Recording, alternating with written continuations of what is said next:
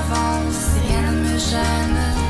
Comme dans l'idéal de mes rêves où il est possible de croire, de croire encore, d'avoir un peu d'espoir. Un peu d'espoir. Vous venez d'arriver au Québec? Vous êtes résident permanent, travailleur temporaire ou étudiant étranger?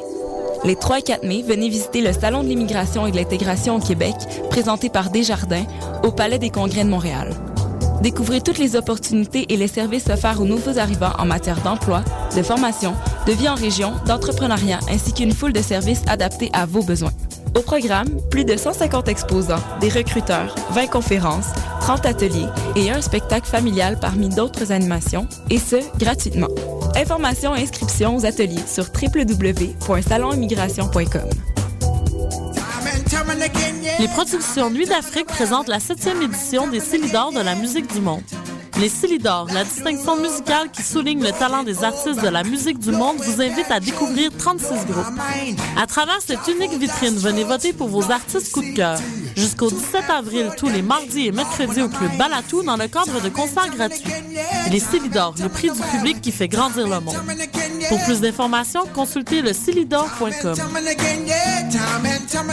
Ici Alex Nevsky et Pascal Bussière, porte-parole du 18e festival Vue sur la Relève, présenté par l'Auto-Québec en collaboration avec Québecor. Du 10 au 27 avril, découvrez-les avant que tout le monde en parle au festival Vue sur la Relève. J'ai moi aussi bénéficié du festival et ma carrière a pris son envol. 41 spectacles dans toutes les disciplines des arts de la scène vous feront vivre une expérience que vous n'êtes pas prêt d'oublier. C'est au cabaret du Myland, Lion d'Or, Jésus, Salarossa et Divan Orange que vous découvrirez les nouvelles tendances et les grands noms de demain. Vos billets à vue sur la relève.com.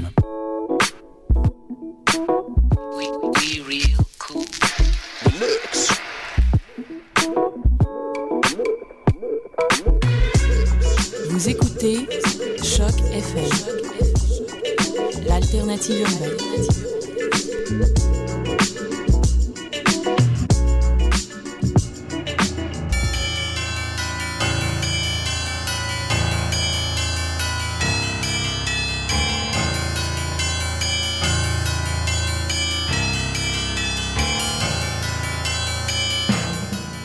Vous êtes sur Choc FM. C'est le tome 8 et le chapitre 114 de Mission Encre Noire en ce mardi 16 avril 2012. Salut Eric. Salut Hélène, euh, je crois que tu as pris un peu froid, n'est-ce pas? On peut dire ça.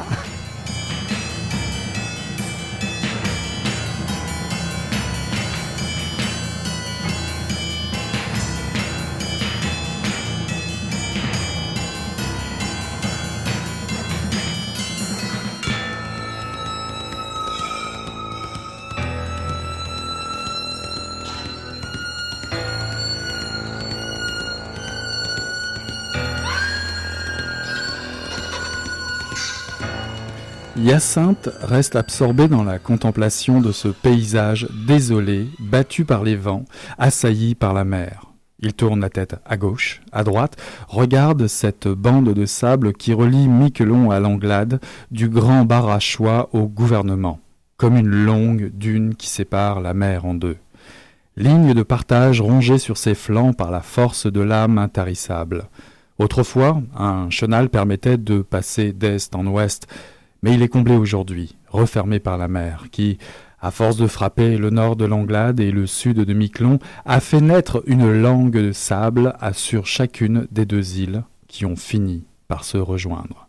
Sur l'isthme, plus encore qu'ailleurs dans le coin, de nombreux bateaux se sont échoués. Véritable cimetière ossuaire de navires, de coques éventrées, plus ou moins enfouis sous les eaux, certaines encore à l'air libre, défiant les éléments depuis des lustres. Faute au rivage déchiqueté et à la météo, bien sûr, mais aussi à, cause des causes, à des causes moins naturelles, piraterie, naufrage volontaire, question d'assurance ou de cargaison détournée, ou comme ailleurs, île de Saint, île Blasquette, souvent quand les côtes sont difficiles et la population pauvre, des échoueurs attiraient les bateaux sur les rochers avec des feux pour les piller. Mais ça, mais ça, faut pas le dire trop fort. Il en est qui supportent mal les vérités de l'histoire, ça dérange leur bonne conscience, préfèrent tricher, cacher, mentir, plus confortable et plus avouable. C'était un extrait de Noir linceul de Michael Ramseyer, paru chez Coup de tête en 2003. Alors, Eric, je te laisse parler un petit peu de ce livre, euh, de ce gros livre. De ce gros livre. Ben, toujours comme, comme Ramsayer, le fait souvent d'ailleurs, c'est souvent des gros livres. Alors, plonger dans un roman de Ramsayer, c'est déjà de se dire que l'on va voyager et pas simplement parce qu'il y a beaucoup de pages à lire. Soi-disant, c'est pas franchement une gêne. Noir Linceul, euh, ce troisième roman paru aux éditions Coup de tête, se déroule en majeure partie, comme dans l'extrait que je viens de vous lire, à Saint-Pierre-et-Miquelon, dans une atmosphère du bout du monde. on l'avait déjà vu avec euh, euh, qui se déroulait en Russie, et Nigrida, son précédent, qui lui se déroulait à Madagascar. Donc comme, comme j'en parlais tout à l'heure, au long des 436 pages de Noir Linceul, voici le récit de personnages euh, ayant choisi de tourner le dos à leur ancienne vie pour tenter leur chance dans cet archipel français sous perfusion, allons-nous dire. C'est un récit qui repose pour l'essentiel sur Auguste, un Suisse d'origine qui cherche à s'établir pour de bon quelque part, et sur aussi Zelda, euh, qui, en a marre de, mal gagner sa vie et de, courir après tout, euh, après les mauvais payeurs, elle aussi en Suisse. Puis aussi euh, Hyacinthe, qui lui a tout lâché d'un coup au Québec pour soigner, on va dire, son burn-out, à coup de lecture solitaire des chants de Maldoror de Lautréamont, ou bien du voyage au bout de la nuit de Céline, ou encore de la fin de Nukamsun. En fait, toute une belle pile sur sa table de nuit. Et forcément, il y aura de, belles rencontres entre Saint-Pierre, Miquelon et l'Anglade, Kikoïne, le, russe bagarreur, euh, Félix, le mari alcoolique soumis à sa femme et à son beau-père, ou encore Victorine, qui vient rejoindre Zelda pour oublier la violence conjugale de sa copine. Il y a aussi la détresse économique d'un territoire dont la zone de pêche euh, réduite oblige à fermer les usines, des pêcheurs qui ne rentrent plus, les bars à potins, les chevaux sauvages qui se reproduisent en liberté et des milliers de phoques à l'année longue. Noir Linceul est l'histoire donc d'une poignée de personnages qui fuient leur propre aliénation, mais leur destin les rattrapera au détour d'une mort suspecte. Euh, elle recouvre alors, cette mort, l'archipel d'un voile de ténèbres le temps d'une saison entre le 9 janvier et le 20 mars. C'est très chronologique dans ce livre-là. C'est un temps où la glace peut encore fondre et fondre et fondre et se reformer. Et on attend euh, la dérive des icebergs qui n'est toujours pas arrivée, qui arrive un petit peu plus tard en juillet. Donc le récit de, de Michael Ramseyer est aussi vif et brut que l'air qui fouette cette collectivité euh, d'outre-mer située à 25 km au sud de Terre-Neuve. Euh, il y a beaucoup de dialogues qui, oscillent entre, bon, je vais dire, les conversations de bar du commerce et le, disons, le pamphlet anticapitaliste. L'auteur nous y a déjà habitué dans ses récits précédents.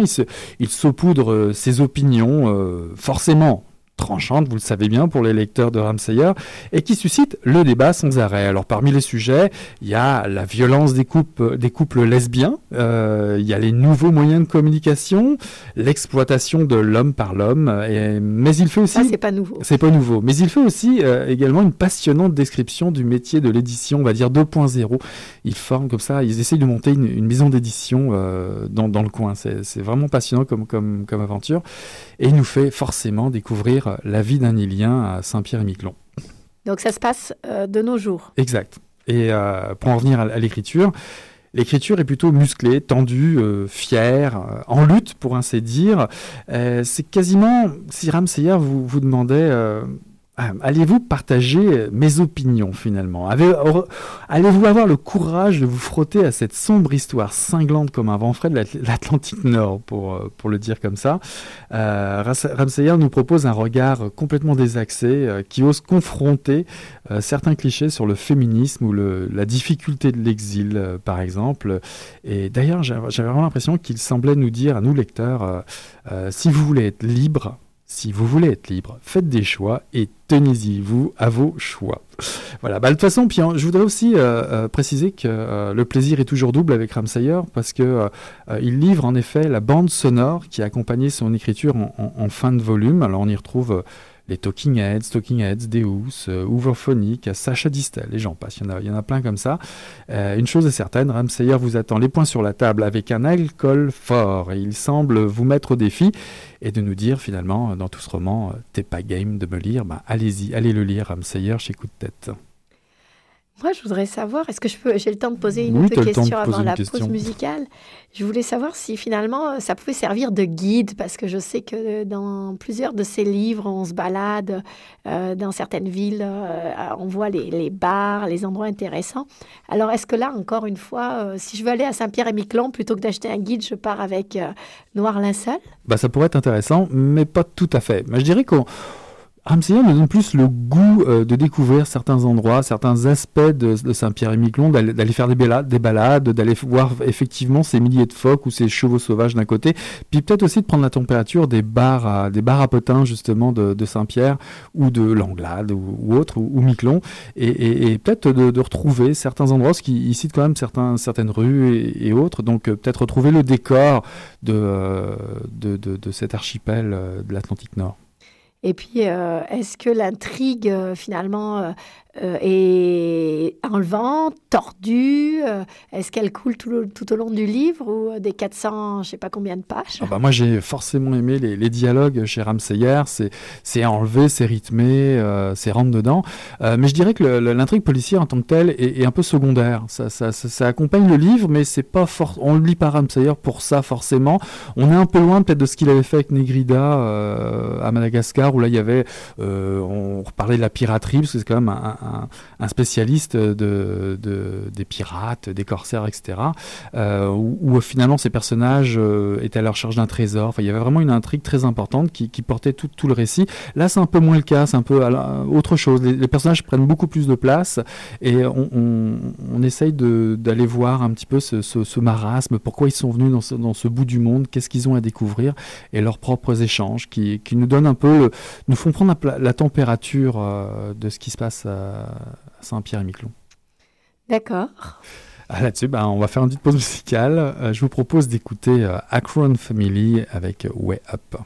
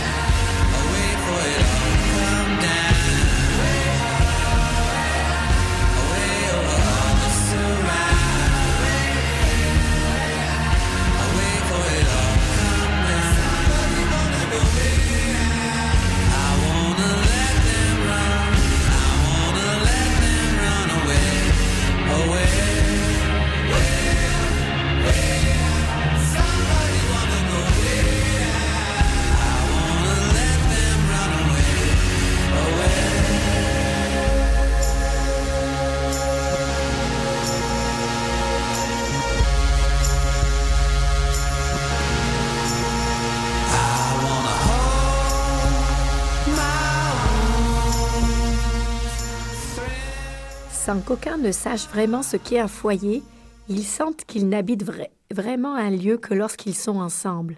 Comme les soirs chez Martin, éparpillés, ils s'assemblent. Parce qu'une maison, ce n'est pas le lieu où l'on habite, c'est ceux qui nous habitent. Ceux qui nous ont habités, ceux dont le souvenir nous habite encore. Une maison, ce n'est qu'un endroit où l'on accueille ceux que l'on adopte ou ceux qui nous adoptent. Mais pour adopter, il n'est pas besoin de murs, pas besoin de toit. Ça, Roland ne le sait pas. Sauf qu'à Rivière Longue, on adopte bien peu. On écarte, on pointe, on blâme, on n'accueille pas. Quand on a le cœur un peu étroit, c'est bien difficile d'y faire entrer un autre que soi. Pas de place pour les sourires de connivence échangés d'un bout à l'autre d'une table trop densément peuplée. Encore moins pour chanter, encore moins pour partager l'ultime bouchée d'un plat trop vite disparu, ou la dernière gorgée d'une boisson trop éphémère, ou le dernier mot d'une conversation qu'on fait durer le plus longtemps qu'on pouvait, jusqu'à ce que le feu tourne en braise ou que le thé soit froid. Voilà, c'était un extrait euh, du roman La courte année de Rivière Longue, euh, paru euh, de d'Élise Lagacé, paru aux éditions Urtubise en 2013. Ça va la voix? Ça va. Donc je vais, je suis sûre que je vais arriver à vous parler du roman. Justement, vas-y. Alors, justement, c'est une autre forme d'évasion, parce que les deux livres de ce soir, dans un style totalement à l'opposé l'un de l'autre. D'ailleurs, ici, c'est un livre de 200 pages, même pas 200 pages. Euh, très différent de Ramsayer donc. Euh, c'est pas du tout un polar. Euh, dans un style très différent, les deux nous emmènent vraiment ailleurs, dans des communautés très refermées. Alors, la courte, de, la courte année de Rivière Longue, le livre s'ouvre en fait sur une femme qui fuit. Elle fuit ce village ou autre chose, il faudra voir. Aline, elle s'appelle, laisse sa fille Marcel, elle l'abandonne, comme on dit. Euh, il va falloir euh, essayer de comprendre. Ça plane tout au long du récit, euh, ce départ. Le décor a son importance. C'est un village sur le bord du fleuve, au Québec, le long d'une unique rue repliée sur elle-même, où le sens des convenances est pèse lourd, où chacun des habitants préfère vivre dans un temps figé et dans un rôle bien défini. Le maire règne en maître sur sa communauté. C'est un ordre des choses que rien ne doit déranger et euh, surtout pas ceux qui partent, dont on ne parle pas. Est-ce qu'on est qu'on sait où est-ce que c'est, euh, dans le bas du fleuve ou pas? Euh, oui, oui, le, village existe, hein, Rivière Longue existe, mais je n'ai pas regardé sur une carte et je ne suis pas encore une spécialiste de ce coin-là du Québec. évidemment, donc ceux qui partent, on n'en parle pas et on ne les aime pas. Et évidemment, ceux qui arrivent non plus. Roland est de ceci. Donc, il est accompagné d'un oiseau en plus et d'une grande blessure intérieure. Il se pose du coup euh, à l'écart de cette communauté, mais à peine à l'écart à la sortie du village, euh, euh, puisque les étrangers sont assez mal vus, et il se met à construire une maison, rassemblant assez naturellement dans ce projet les quelques âmes bienveillantes envers lui, rebelles à la marge ou simplettes du village. Donc, euh, une finalement, ça finit par être une famille euh, plus ou moins décomposée, on pourrait dire, qui se, mais qui se constitue et qui se construit au fur et à mesure euh, de la construction de la maison et des liens qui se tissent. Peut-être à la faveur de la présence de deux étranges enfants ou d'un certain nombre d'animaux qui ont un rôle assez important aussi, qui sont vraiment des personnages à part entière, notamment le chat Verlaine. Mm-hmm. Euh, voilà. Et la, grande, la présence d'Aline, qui est en fait l'absente, euh, plane sur le livre. Donc euh, là, évidemment, la maison sera-t-elle pour elle Le mystère de, son absence sera-t-il dévoilé Et si elle revenait, que se passerait-il? Bon, je ne vais pas tout raconter, ça va crescendo. L'ambiance est à la fois poétique et assez... C'est un mot bizarre employé, mais moi, il me venait à l'esprit évaporé. Ça débouche sur quelques passages quasiment fantastiques mais en même temps, il y a, une forme de légèreté tout le temps et euh, constamment une certaine gravité, mélancolie, une menace, sourde qui plane, du moins jusqu'au dernier quart du livre, où là, euh, les choses se dénouent. Certains pourront trouver que, la fin fait un peu trop la part belle aux bons sentiments, mais euh, finalement, c'est une lecture assez réconfortante, un feel-good book, comme disent les anglophones. Euh, en tout cas, je trouve qu'il faut le lire comme un conte. C'est pas mal, euh, tu vois, par exemple, pour euh, les week-ends gris où l'hiver ne veut pas finir au coin d'un feu, quand on a mal à la gorge. Je trouve que c'est vraiment l'idéal, ce genre de lecture-là. Alors, pour les, sur l'écriture, j'ai mis quelques chapitres à m'y habituer. elle est finalement assez agréable. Elle est, faite, elle est faite de phrases courtes, parfois très simples, presque trop, mais en même temps donc, c'est des phrases courtes et hachées. mais ce qui est intéressant, c'est que ça insiste parfois sur des détails du quotidien, tout en bifurquant d'un seul coup vers euh, des descriptions de ciel, d'horizon ou d'état d'âme. Euh, ça flotte, en fait, donc ça va complètement avec le livre. Euh, ça permet de façon assez efficace de poser le décor et l'ambiance, ainsi que ces personnages assez énigmatiques au fond. Elle nous dit vraiment pas tout, cet auteur, et, mais ils sont très attachants. Et est-ce que, est que chaque personnage incarne bien sa position? Est-ce qu'il y a vraiment des positions sociales très oui, il, y a vraiment des positions, des caractères euh, bien, bien déterminés. Chacun a son rôle dans la communauté. Puis après, dans euh, cette communauté bis qui se crée à, la marge du village, c'est un côté très théâtral et, comme je disais, conte. Donc, il faut vraiment avoir ça en tête. Euh, c'est un premier roman. Que je trouve assez prometteur. Voilà, que dire d'autre euh, L'auteur, Élise Lagacé, euh, a, fait déjà plusieurs choses dans le, dans le, dans le milieu littéraire. Puis elle a eu cette expérience d'aller et venir, donc d'absence, et puis de ce qu'on amène en soi et des blessures intérieures. Visiblement, je ne connais pas toute sa vie, mais j'ai lu une entrevue ou deux. Et euh, en tout cas, c'est un roman agréable, court, vite lu.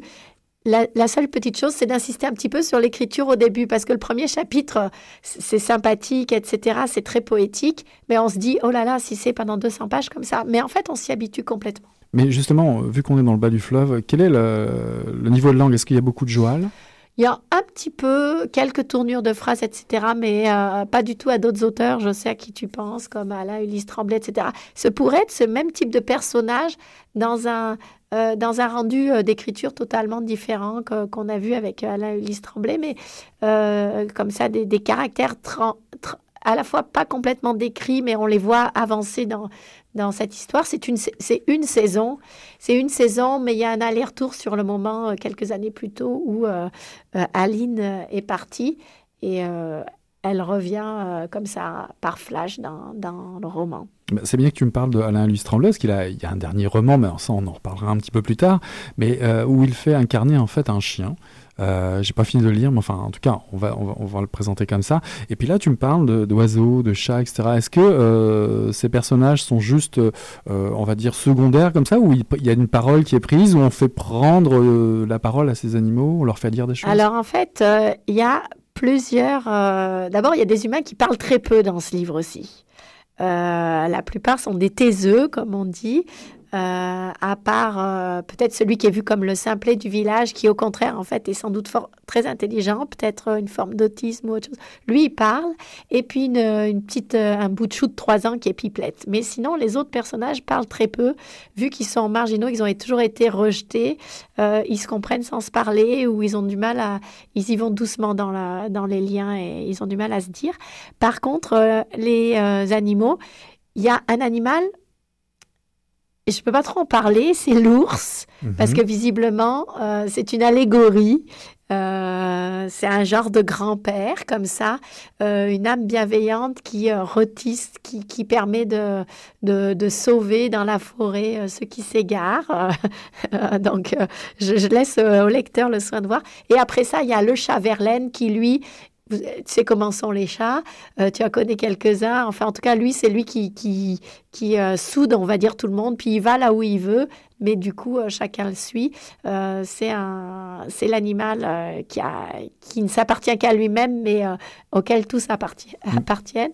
Donc, les enfants le suivent, tout ça les aide. Mais et, reste dans et un, oiseau qui, qui euh, voit tout ce qui cloche dans le village. Donc, euh, mais lui, il parle pas. Euh, mais on reste dans un monde d'aujourd'hui, on n'est pas dans un monde fantasmagorique, on n'est pas chez Alice au Pays des Merveilles. Pas du tout, non. On est dans un monde vraiment ancré aujourd'hui.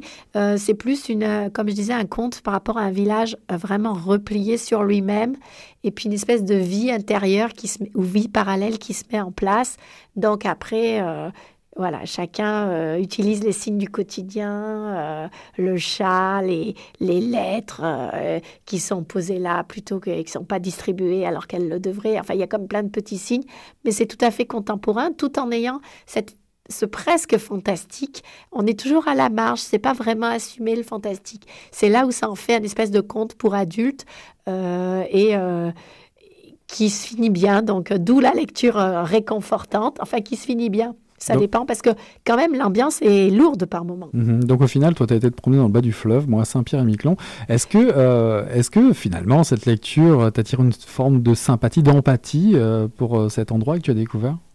Ouais, j'irais bien voir, mais on sent que tout ça est quand même assez éloigné de la, réalité, je l'espère pour Rivière Longue, parce que euh, les, personnages, on va dire, traditionnels, ancrés, euh, ceux qui font euh, les commerçants, etc., c'est pas forcément très sympathique, mais, mais en même temps, grâce à la fin du livre, j'imagine que tout a changé dans la, dans la réalité et qu'en fait, maintenant, c'est un village très ouvert euh, sur les étranges, euh, prêt à laisser partir ses enfants et à accueillir ceux qui arrivent de l'extérieur. En tout cas, pour ma part, moi j'irais bien faire un tour à Saint-Pierre-Miquelon, je, t'avoue, euh, surtout pour tous ces bars, toutes ces rencontres que nous propose Ramsayer dans cet excellent roman paru chez Coup de tête qui s'appelle Noir linceul. Donc une, une lecture que je vous recommande, paru chez Coup de tête en 2013. Et puis bah, une balade dans le bas du fleuve que tu as faite. Tu nous rappelles le alors, c'est la courte année de Rivière Longue d'Élise Lagacé euh, chez Urtubise. Et je voudrais dire que c'est surtout pour tous ceux qui connaissent des rivières longues, parce que je crois qu'on en connaît tous des villages comme ça, ou des communautés ou des familles euh, élargies, repliées sur elles-mêmes, euh, et peu tolérantes à tout ce qui n'est pas dans une certaine rectitude. En tout cas, on vous prépare tout ça, toutes ces références et des extraits. N'oubliez pas les extraits, on travaille très fort pour vous les mettre euh, en temps et en heure sur le site de Choc FM. aussi, notez si vous voulez échanger ou avoir plus d'informations, n'hésitez pas aussi à aller voir Mission Encre Noire sur Facebook, notre lien où euh, chaque semaine on met aussi les, informations, le relais avec euh, le lien, euh, comment le lien de l'émission, sur, le podcast, le podcast. Si vous voulez avoir le podcast régulier, vous pouvez l'avoir à partir du lien Facebook et aussi à partir du lien de, de Choc FM. Voilà, bah c'est fini pour nous aujourd'hui. Eh bien, bonne semaine. Et on vous souhaite une bonne semaine, puis on te souhaite à toi de te soigner, de revenir avec une voix. Bah, elle est, bien ta voix, elle est juste un petit peu étrange. Ça y est, moi aussi. Allez, bonne semaine à toutes et à tous. On se retrouve la semaine prochaine pour une nouvelle émission. Nouvelle mission Encre Noire. Salut Hélène. Ciao, bye.